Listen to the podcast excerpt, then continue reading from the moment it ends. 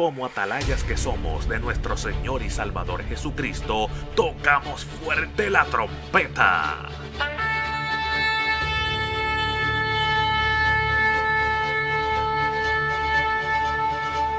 Con mensajes de alerta, somos Aplastado Podcast.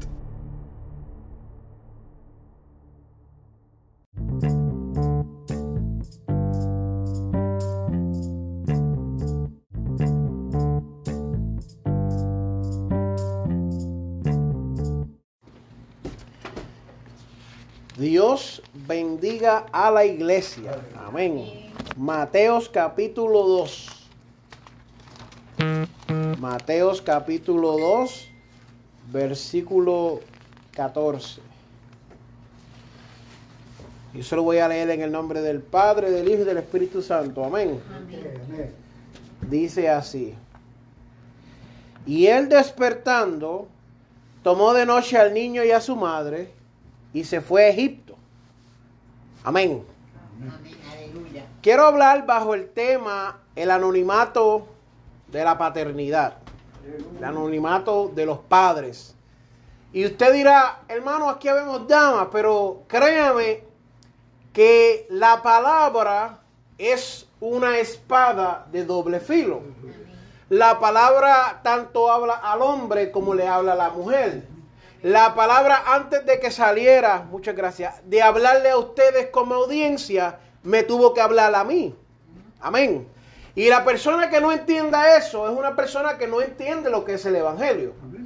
La palabra llega hasta el tuétano de los huesos.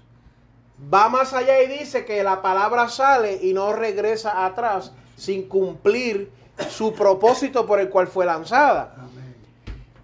Y quiero hablar acerca del anonimato de la paternidad porque hay algo que se está desarrollando en los aires, como decía el hermano, y hemos cambiado algunas prioridades. Y yo quiero que usted sepa que yo amo a mi esposa, amo a las damas, amo a los jóvenes y a los niños, amo a todo el mundo. La iglesia de Cristo yo la amo, porque como predicador me es imposible pararme aquí y predicar si no amo a la gente que le voy a hablar. El mensaje que traigo es un mensaje de esperanza y de buenas nuevas. Ahora bien, lo que diga la palabra es lo que dice la palabra. Yo no le voy a dar mi interpretación. La palabra se va a interpretar hoy sola. Donde yo diga que es blanco, la palabra dice que es blanco. Yo no voy a decir que es azul, ni azul clarito, ni gris, ni gris clarito para que nadie se sienta bien. Mi compromiso es con la palabra. Ya yo me casé con la palabra y no me voy a dejar de ella. Amén. Sí, sí, porque hay veces que hay personas que entienden y dicen, no, pero es que eso no es así. Y tal vez porque usted practique algo diferente, eso es entre usted y Dios. Yo no lo vengo a juzgar. La palabra tal vez sí lo juzgue. Yo le vengo a decir lo que dice la palabra. Amén. Bueno, entendiendo eso, creo que podemos comenzar de hablar de que no tener padre hoy en día es una de las tendencias más destructivas de la sociedad. Usted ve las, compañías que hacen este, eh, estos services, estas compañías que investigan universidades grandes, hacen investigaciones donde cuando el padre está ausente en la familia, los niños tienden a ser destructivos, problemáticos, eh, el ambiente en el hogar es diferente que comparado con cuando si estuviera el padre también. Amén. Y es bien importante entender esto. Pues yo les quiero hablar de una historia. Estábamos leyendo Mateo 2.14, ¿verdad? Y quiero hablarles de la historia de un hombre llamado José. Este hombre no habla mucho la Biblia de él. Y ahí es donde voy del anonimato de que las personas no conocen o ignoran o le pasan por encima o, no entienden o no comprenden lo que es la paternidad. ¿Qué sucede, amado? Mire, esto es sencillo. La palabra dice que este hombre despertando tomó al niño y a su madre y huyó. Y huyó de noche para que al niño no lo mataran. Y lo primero que yo le quiero hacer pregunta a ustedes hoy, como si ustedes fueran el jurado de una corte, es, ¿era ese su hijo o no era su hijo? ¿Qué sucede? Este hombre es un muchacho fiel, es un muchacho bueno, es un muchacho de, mire hermanos, un muchacho fino. ¿Cuántos conocemos así? Y en el proceso de casarse no es como el de nosotros. Hoy en día nosotros vamos a la corte, firmamos un papel y ya nos casamos. En la antigüedad de Israel había un proceso que se llamaban las bodas, un proceso de casamiento. Por eso cuando usted lee la historia de las vírgenes, dice, allá viene el novio, usted dirá, ¿y por qué el novio? No, como que uno no entiende eso, no, amado, porque aquí primero iban a la casa de la muchacha y le presentaban el plan que iban a hacer, celebraban, se gozaban, hacían fiesta pero todavía no estaban casados, pero ya habían comenzado en el proceso de casarse. Ya él y ella tenían que hacerse fiel. Ya él y ella tenían que responderse como esposos. Lo único que no podían hacer era consumar el matrimonio todavía. Luego esas fiestas pasaban a la casa del padre y el padre del joven los bendecía, ponían las pompas, tú sabes, aleluya, gloria a Dios santo, todo bien grande, todo muy bonito. El hombre proveía, casaban, pam, pam, ya, tan, tan chulería. Ese era el proceso de la boda. Pero en medio de este proceso, mire qué curioso, de momento la novia de este joven, que juró serle fiel, que juró estar con él hasta el fin de sus días, que eh, como decimos hoy, eh, en riqueza y en pobreza, eh, en felicidad y en tristeza, en salud y en enfermedad, salió embarazada. Y usted sabe la historia y se la sabe de atrás para adelante. Él no la sabía. Este muchacho enamorado, loco enamorado de esta muchacha loco por casarse, tan, tan loco que se quería casar. Le dice a ella, me quiero casar. Ella le dice, sí, yo me quiero casar. En el proceso de eso, imagínense que este muchacho va a comprar casa, va a comprar carro, va a poner unos 401k, va y le abre una cuenta de banco, va preparando todo y de momento la muchacha sale embarazada. Pero la gente no glorifica eso de José. A la gente no le importa eso de José. La gente toma eso como que José es el escogido, que José aguante y, haga buche y haga presión. Y de eso es lo que quiero hablar en este día. ¿Me van entendiendo? Yo le voy a predicar, hermano, a mí no me importa si hay dos personas o hay dos mil personas. Yo le voy a predicar de la misma manera que predico siempre.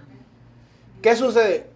Eh, vemos que este hombre se encuentra con una posible infidelidad.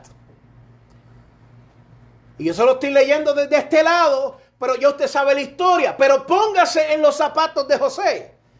Imagínese que usted se va a casar y la persona con la cual le toca sale con un chiste de esto.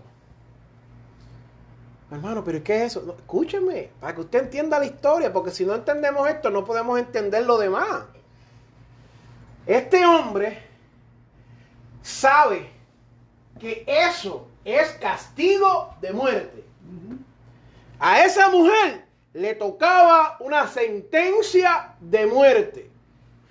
Nadie aquí, Dios no se reveló al pueblo y dijo, yo fui que hice eso. Nadie lo sabía. Este hombre dice, Dios mío, en su amor por esa mujer, me voy y voy a tomar la culpabilidad yo. Pero nadie habla de eso.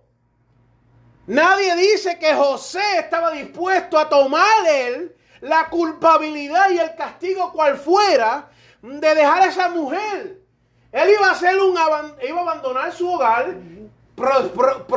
presuntamente él iba a abandonar a una muchacha embarazada y la iba a dejar él llevándose la culpa de algo que él ni siquiera entendía. Wow. Yo no sé si usted está entendiendo, pero la cosa está color de hormiga brava. Y José mira la situación y dice, yo me voy. Y saco un pasaje para los Estados Unidos y me largo de aquí. Porque esta muchacha me falló, pero el amor era tanto y su decencia. Era un hombre tan y tan recto que dijo, yo primero me echo la culpa. Wow. Y guardando las cosas en la maleta, ya había llamado a JetBlue, había confirmado el pasaje, ya había hecho el pre-boarding, eso que hacen. Dijo, mañana llego al aeropuerto y me voy. ¿Sabe lo que le pasó? Se le aparece un mensajero y le dice, muchacho, date quieto. Eso es una, esa muchacha es una muchacha escogida. Esa muchacha tiene algo de parte de Dios. No te vayas, no hagas eso. Y cae en su lugar. Pero con todo y eso, él vivía con una mujer embarazada de otra persona. Y usted puede decirme, sí hermano, era Dios. Vamos a ver si eso le pasa a usted. Vamos a ver cómo usted se va a sentir. No hermano, eso era Dios. Eso fue Dios. La sociedad no entendía eso. Los vecinos no entendían eso. Cuando venía Elizabeth y los demás, y voy a entrar aquí un poco de especulación porque yo quiero llevarlo a un lugar, ¿me entiendes? Cuando venían los primos y los hermanos y los tíos, esos tíos morbosos que uno tiene, esos familiares morbosos, que adiós, ¿cuánto tú estás embarazada? Tres meses. Hmm, y ustedes no se casaron hace dos. Sacando cuenta. ¿Y, ¿Y cuántos años tiene el nene? Un año, pero ustedes se conocen hace nueve meses. Hmm, qué raro. Sacando cuenta, eso es algo que es bien posible que José tuvo que enfrentar, pero nadie dice gracias José por ser un buen padre, gracias José por ser la paternidad que necesitaba Jesús aquí en la tierra. Wow, José es un gran líder. Es más, la Biblia termina José antes de que Jesús llegara a su ministerio, antes de que Jesús entrara a ser Jesús, ya, ya José ni existía en la Biblia.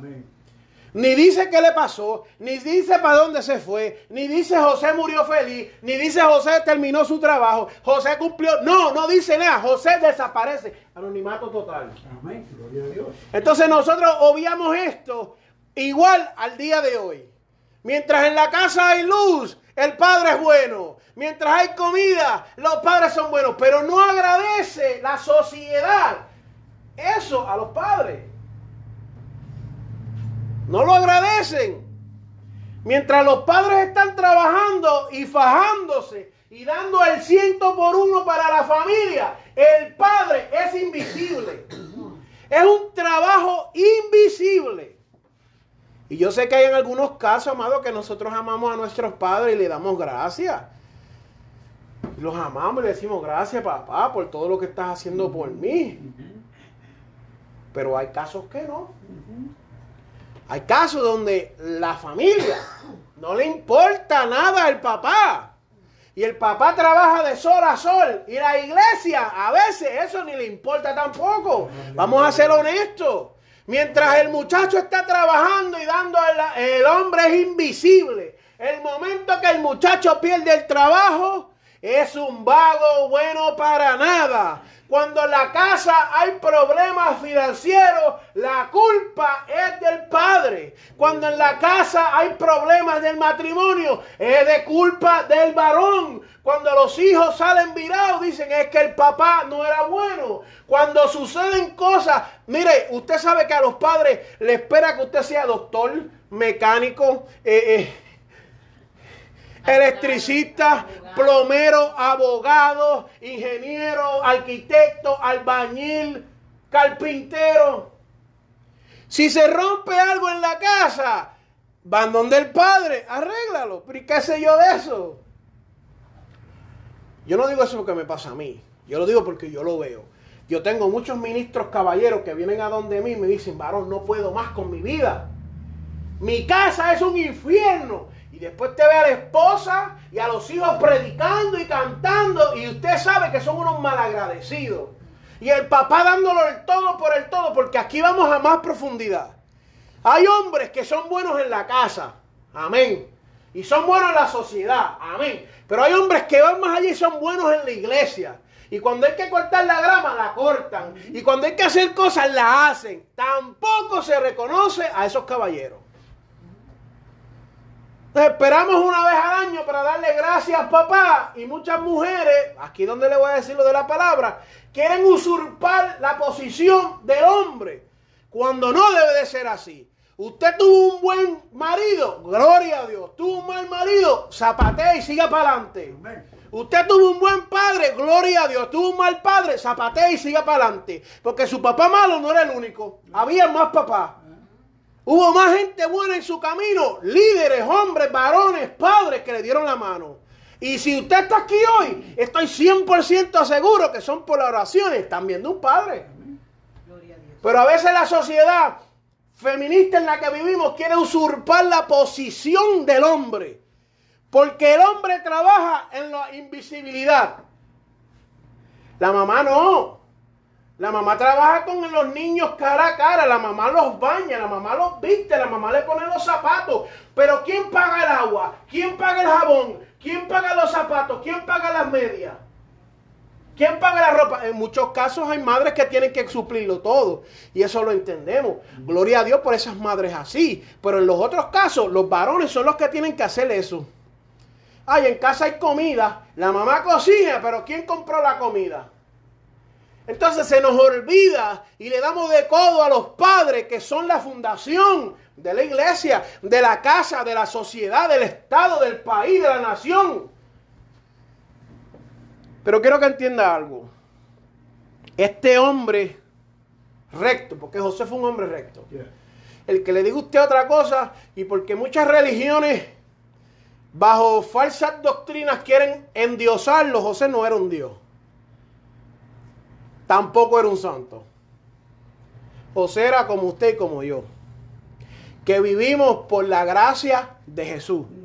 Al primer momento de nuestra debilidad, nosotros lo vamos, escuche bien, escuche bien, el primer momento de nuestra debilidad, lo vamos a soltar todo y vamos a salir corriendo.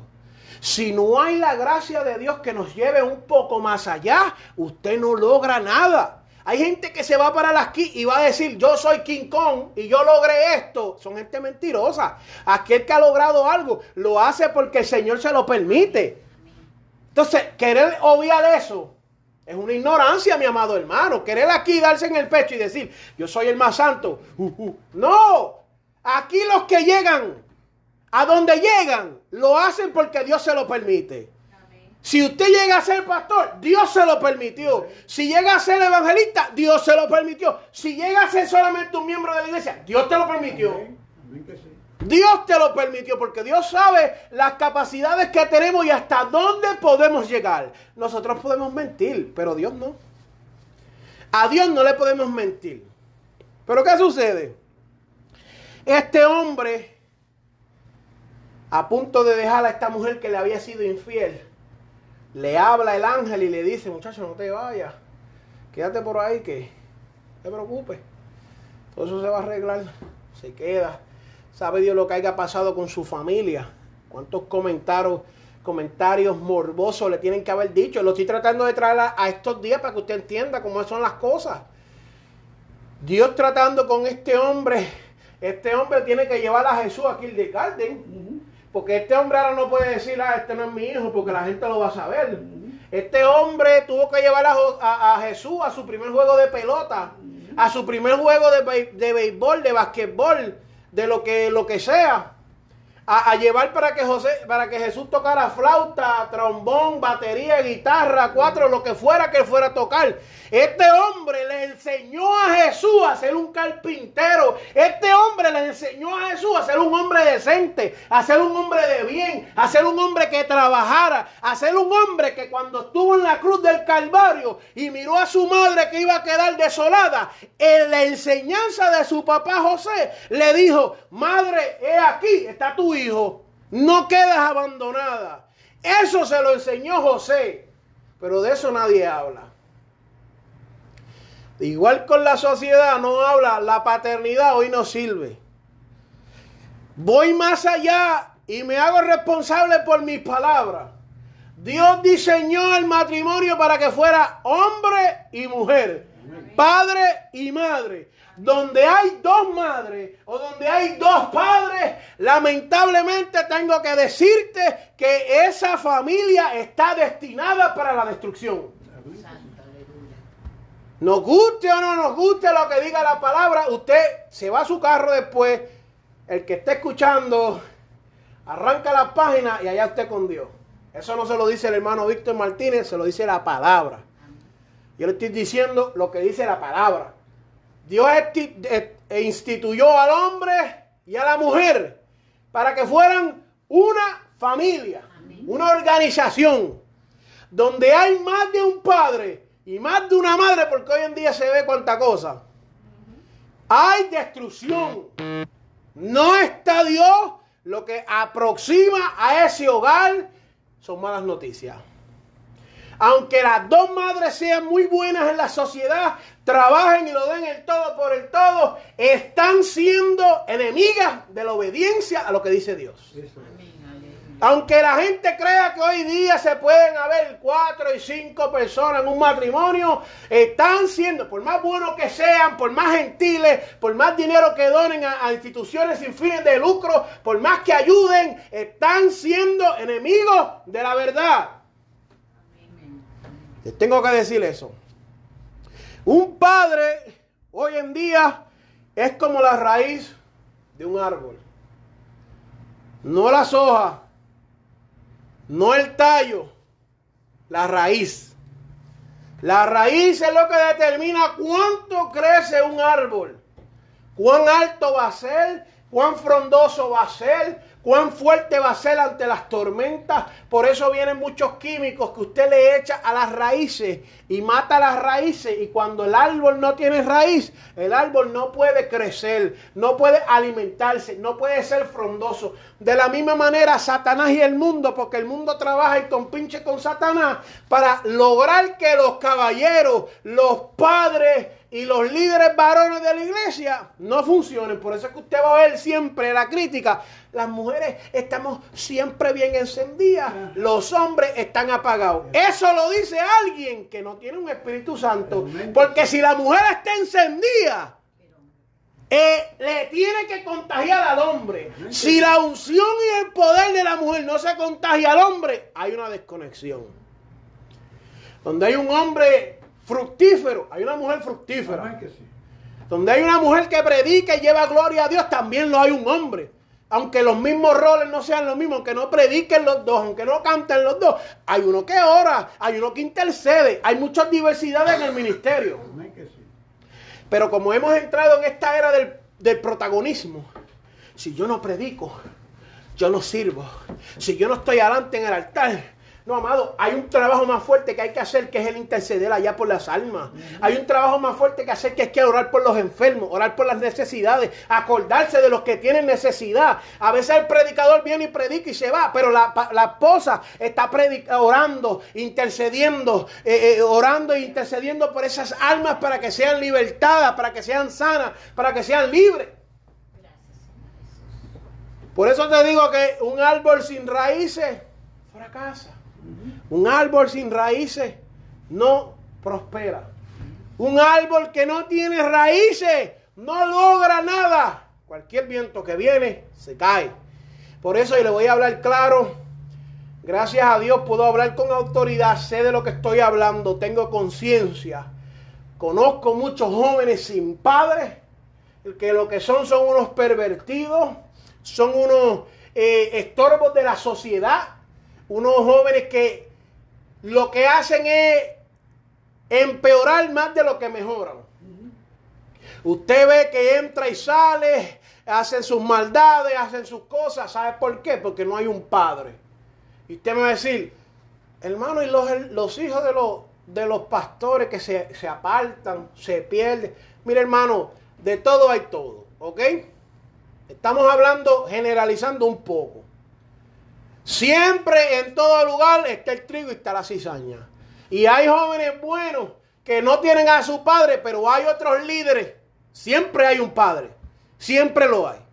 Siempre hay alguien que le da la mano a ese joven. Aunque sea por cinco minutos, aunque sean diez minutos, aunque sea por un periodo de su vida. va, lo ayuda, desaparece, viene otro. Porque Dios se encarga de lo suyo. ¿Me entiendes? Entonces, hay un montón de padres que son unos sinvergüenza que abandonan a sus hijos y después los hijos crecen con ese rencor, crecen con, esa, con ese, ese vacío en su corazón y cometen atrocidades. Por eso es que vemos la sociedad podrida como está, porque hace falta varones padres que se paren en la brecha y le digan al mundo y, a lo que fuera cómo deben de criarse a sus hijos. Hay un montón de hijos por ahí que tienen unas perversiones sexuales en su mente y no entienden lo como debe ser un matrimonio sano, porque no tuvieron un padre que ni siquiera le enseñara a afeitarse. Le voy a hablar la verdad, amado. Vemos jóvenes guiando, conduciendo, haciendo cosas en la carretera que no debe de hacer, porque nunca tuvieron un padre que ni siquiera le enseñara lo que es un carro, ni a cambiarle el aceite del carro. Por eso es que yo le digo, hermano, yo tengo un amor por estos jóvenes y por esta sociedad, porque yo entiendo, Dios me está dando una capacidad para entender lo que es la, lo que es el, lo que viene antes de la historia. Ese párrafo que viene antes y cuando yo miro a este muchacho que cometen estas atrocidades, yo digo, wow, le hizo falta un padre. Y me da dolor lo que hizo mal, pero también me da dolor que de la manera que él está actuando, él no quiere actuar así. Este joven que se ponte una pistola y se va para el caserío a vender droga, no es un joven que quiso hacer eso porque lo quiso. Este joven que quiere imitar a un rapero de esos mundanos hablando de todas estas perversidades, no lo hace porque él quiere, lo hace porque tiene un vacío y nadie le enseñó cómo debía ser un buen hombre. No le enseñó que la vida no es de eso, no le enseñó que hay que trabajar, que hay que echar para adelante. Miren, una vez yo me senté a hablar con mi papá. Mi papá no fue un papá que estuvo muy cercano. Él nos abandonó y se fue y tomó otras decisiones, pero gloria a Dios por eso. Y yo le estoy hablando y estamos hablando en el contraste de cómo yo estoy criando a mi hijo. Y yo le digo en una, si mi hijo va a tomar malas decisiones y yo estoy con él, la manera que se va a enderezar va a ser más rápida porque me tiene a mí. Yo voy a ser como una, como una valla que él va a chocar y va a seguir chocando conmigo, tú sabes. Aunque él tome malas decisiones, va a poderse enderezar rápido porque yo lo estoy llevando. O sea, no es lo mismo que estar dando vuelta como un trompo que, que yo te estoy llevando ahí en, un nivel, ¿sabes? En, un camino controlado para que te endereces. Porque hay que ser honesto, amado, los, los jóvenes toman malas decisiones. Y yo le digo, si yo estoy ahí velándolo y protegiéndolo, el daño que se va a causar y lo que va a hacer va a ser mínimo.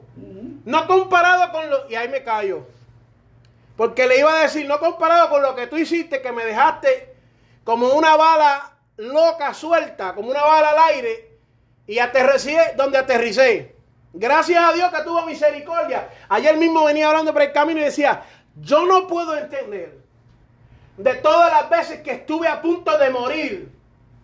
Conscientemente entré en situaciones donde yo hubiera muerto y me hubiera ido para el infierno. Delante de la ley de Dios era culpable 100%.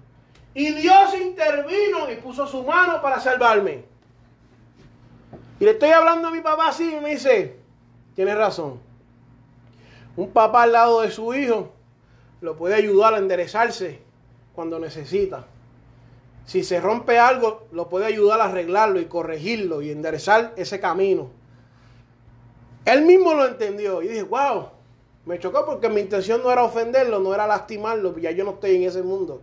O sea, ese, ese, pensamiento ya no estoy. Yo no me enfoco en que fue un mal padre, yo me enfoco en ser un mejor padre.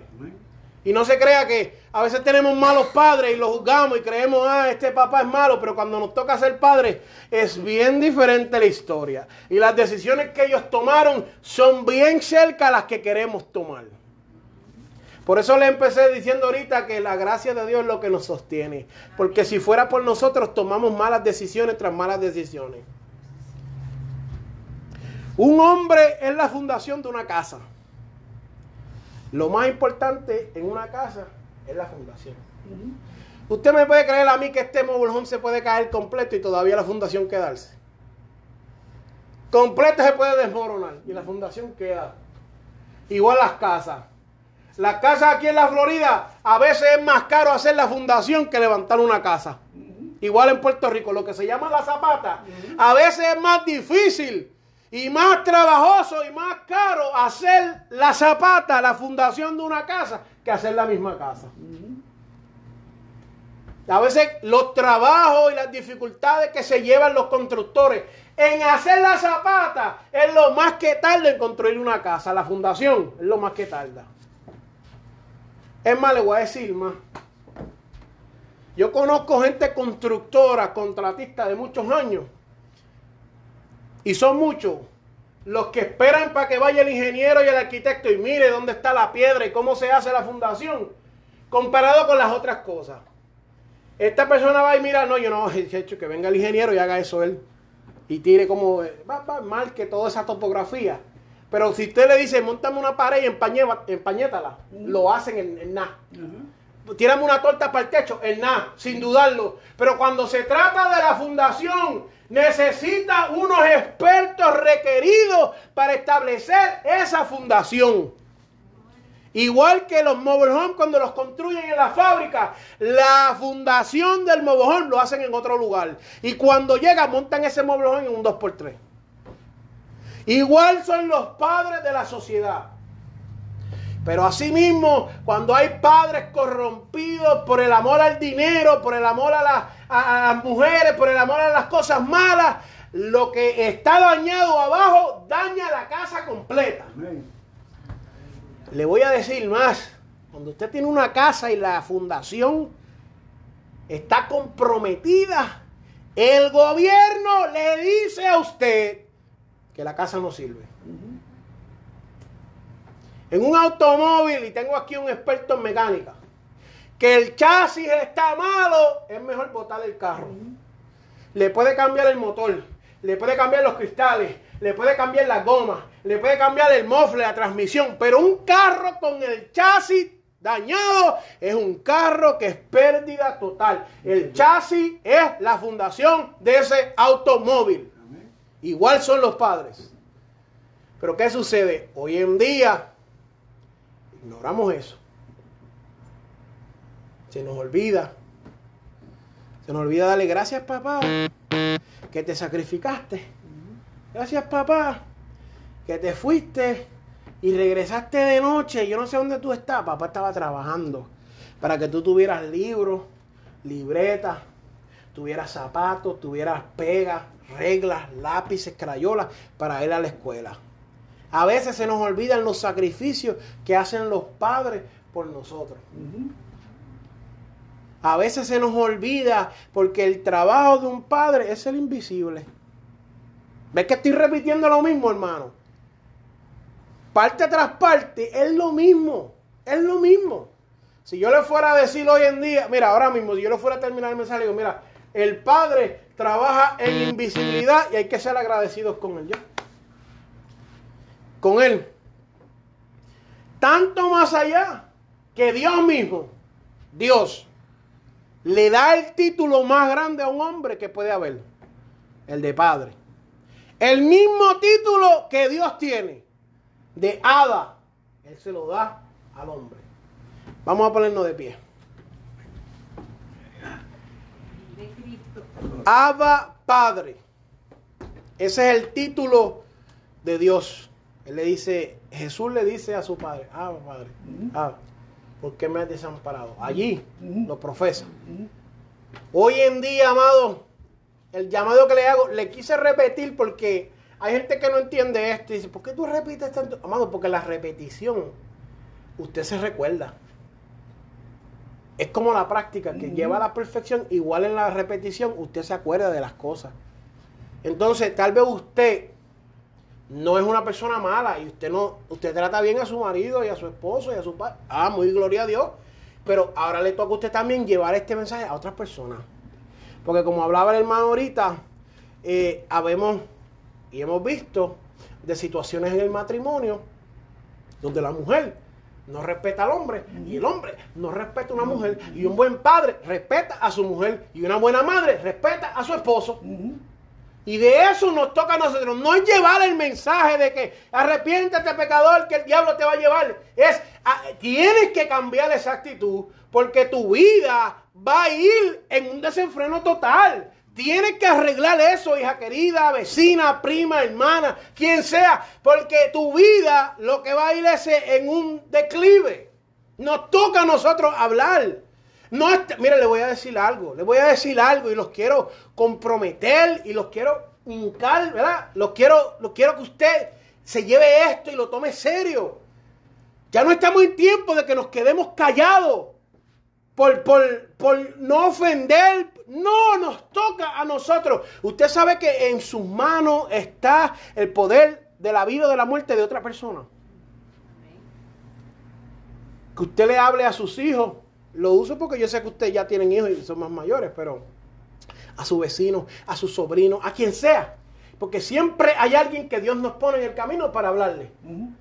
Y decirle, tienes que ser recto tienes que mejorar. Como decía el hermano, a veces nosotros creemos que, que pues, usted tiene que entender también dónde está la contienda y dónde no. Usted no va a contender, no vaya a contender por nada, pero sí avísele igual que nos dan el aviso ese de inundaciones, de tornados, de que viene un, huracán y, viene un terremoto y viene esto y viene lo otro. Igual usted está llamado a avisarle a las personas de lo que se aproxima si no están conectados con eso que necesitan. Amén.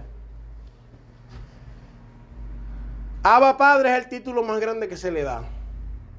Y yo quiero que en esta hora ustedes mediten en eso. Si yo he dicho si yo he dicho algo que no es verdad, pues yo soy responsable por eso. Pero yo creo que es una de las verdades más ciertas, a ciencia cierta que tenemos hoy en día. Usted busca, no busque nada cristiano, busca Times Magazine, búsquese los reportajes más grandes y usted va a ver que esto lo confirman ellos. Porque si usted dice, no, busca a los cristianos, pues usted va a decir, no, somos imparciales. No, usted busca esta información en los medios seculares y va a ver que es verdad la destrucción y las atrocidades que hay por falta de padre. Así que vamos a orar. Pues yo entiendo de que este mensaje es para que nos hable y nos enseñe. Usted no sabe cuántos hombres, jóvenes, hijos de líderes cristianos, nos tenemos que sentar a hablar y explicarle las cosas no son así. Ah, me quiero divorciar porque mi esposa esto, mi esposa lo otro. No es así. Quien está mal eres tú. Ah, pero ¿cómo va a ser? Quien estás mal eres tú. Le enseño, le explico, lo llevo por la palabra, con amor. Por eso digo, no hay que contender con amor. Mira cómo es. E, eso que tú estás pidiendo, eso no es. Dale una oportunidad a tu esposa. Dale break. Ayúdala. Ah, wow, no lo había visto así. ¿Cómo no lo habías visto así si tú eres, ¿sabes? Toda tu vida creyente. hay cosas que no se le explicaron. Y por amor uno se siente y le explica. Así mismo nos toca a cada uno, así que vamos a orar. No solamente para que nosotros pues podamos mejorar en todo y ser mejores, sino también para ayudar a otros a hacerlo. Amén. ¿Cuántos creen aquí que nosotros podemos ser ese, esa llave que impacte a otra persona? ¿Cuántos de ustedes están 100% seguros que aunque sea una persona, usted puede ayudarle a que mejore su vida? Que usted puede impactarla, usted, usted. No necesita un micrófono, no necesita un altar, no necesita un llamado, no necesita una credencial. Usted necesita estar dispuesto en el momento más oportuno. Y le voy a decir algo, le voy a decir algo, le voy a decir algo entre nosotros. Con esto oramos. El mundo le encanta, la gente en el mundo, la gente, le encanta hablar de sus problemas. Usted no se ha encontrado aquí en la calle y dice, ¿cómo estás? Ay, mi hijo, tú no sabes. Tengo la espina dorsal ahí. Mm, no todas las tenemos ahí. Ay, yo tengo unos dedos en el pie. Todos tenemos dedos en el pie. Estoy hablando de los jocosos para que entendamos. Porque usted sabe, no hay que entrar en detalle. Yo tengo un tío que si tú lo dejas hablar contigo 10 minutos, te dice que él tiene mifrobijalgia, tiene diabetes, tiene otras condiciones en las manos que las cosas se le caen. Él no es creyente. Y él le encanta hablarle a todo el mundo la misma historia. Soy loco que se encuentre con un cristiano y le diga, tú lo que necesitas a Cristo para que te sane. Vamos a ungirte con aceite ungido ahora mismo para que te crezca hasta pelo. Porque él, él al, ¿sabes? Yo lo observo y yo digo, wow. siempre tiene la misma historia. Cuando yo miro los otros, la gente que el mundo, claro, no tienen a Cristo. Tú lo oyes, ay, que ese marido mío eso es un dolor de cabeza. Ese hijo mío es un dolor de cabeza. Ese vecino mío está haciendo la guerra, porque al mundo todo el mundo le hace la guerra. Todo el mundo tiene la culpa, menos. Menos ellos. Ahí es que usted viene. Mire, hermano, usted no necesita escribir un sermón.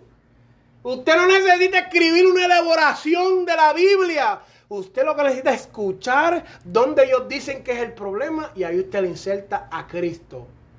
Esto es un llena y blanco.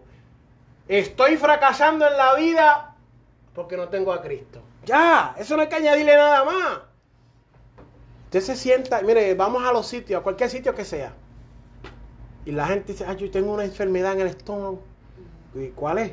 Me da hambre y tengo que comer. ¿Pero qué es eso, hermano? Usted lo oye, siéntese. Váyase hoy, donde quiera que usted vaya, lo va a oír. si hay una persona que no tiene a Cristo, y le voy a decir más, hay cristianos que hablan así también. Van de derrota en derrota, eso es lo que les gusta a ellos. Pero usted lo escucha, muchachos, y eso es, ay Dios mío, hermano. Hay, hay gente que se le acerca y dice, ay Dios mío, hermano, usted no sabe. No, no sé, pero, pero estoy preguntando cómo está. Ay, no, usted no quiere saber. Mi vida. Por ahí usted aprovecha y le entra a Cristo. Le deposita a Cristo en su cuenta. Y le dice, muchacho, ¿sabes lo que, ¿tú sabes lo que tú necesitas? Venite conmigo para la iglesia. Vente conmigo para la iglesia, que tú veas cómo tu vida cambia. Así que vamos a orar. Amantísimo Dios y Padre Celestial, en esta hora, Señor. Tu palabra ha sido predicada, Dios mío, y traté de traerla tan clara y tan sencilla como tú me has dado a mí entenderla, Dios mío. He tratado de usar diferentes métodos, Dios mío, para llegar y entrar a la profundidad, Dios mío, de mis hermanos y de que ellos se puedan acordar, Dios mío. Responsablemente le he hablado lo que tú me has dado, Dios mío. Con todas las herramientas que nos has depositado, las he utilizado para llevar este mensaje, Dios. Porque yo sé que hoy en día el anonimato de la paternidad, el anonimato de los padres está rampante, Dios mío. Yo sé, Dios mío, que hace falta un cambio en tu iglesia, Dios mío. Tu iglesia tiene que ser renovada con tu espíritu para que los, la paternidad en la iglesia, Dios mío, entre donde tú quieres que esté, Dios mío.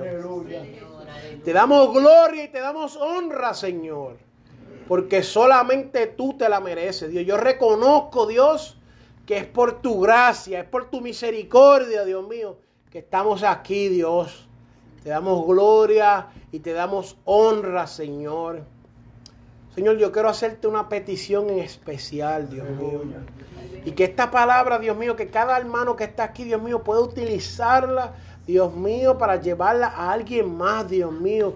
Nuestro nombre aquí, Dios, no es importante. Nuestros títulos, nuestro reconocimiento, eso es, eso es inválido, Dios mío. Lo que queremos que aquí suceda es que tu palabra llegue y transforme las vidas. Y que las vidas sean rescatadas, sean sanadas en el nombre poderoso de Jesús, Dios mío. Y si hay alguien en esta hora, Dios mío, que la palabra tocó su corazón y necesita una oración necesita fortaleza, necesita convertirse, arrepentirse, lo que sea, Dios mío, que entienda que estamos aquí para orar por ellos, para interceder por ellos, Dios mío. En el nombre de tu Hijo amado, Dios, te damos gracias por todo lo que tú haces. Amén y amén.